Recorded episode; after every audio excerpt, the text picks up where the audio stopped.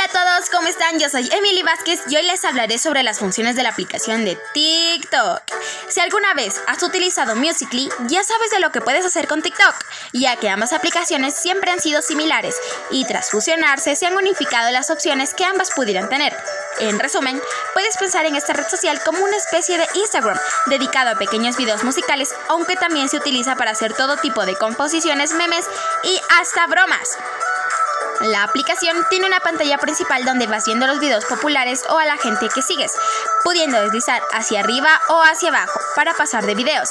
También hay una página de exploración en la que puedes buscar clips y usuarios o navegar entre hashtags que te pueden interesar. Cuando ves un video, este se muestra en pantalla completa con una serie de iconos a la derecha con los que puedes seguir al usuario, dar like, comentar o compartir el clip.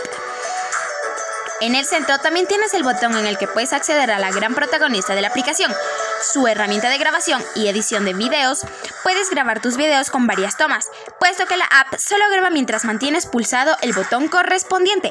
Eso sí, antes de empezar a grabar el video tendrás varias opciones de filtros y efectos con los que tú podrás controlarlos. A la hora de editar los videos, puedes ir seleccionando tomas o fases en las que añadir otro tipo de efectos, podrás añadirlos por tu cuenta.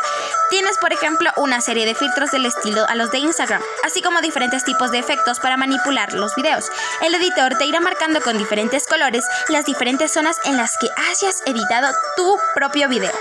Más allá de los videos, el modo de publicar contenido también te deja crear videos deslizables a partir de una serie de fotografías con muchísimas informaciones que elijas. Además, las aplicaciones también incluyen una sección en la que podrás enviar mensajes a otros usuarios como puedes hacer también en Instagram e incluso editar tu propio perfil y los datos que dice sobre ti. Este fue mi segundo episodio, espero que te haya gustado y nos vemos en un próximo episodio. Chao, chao.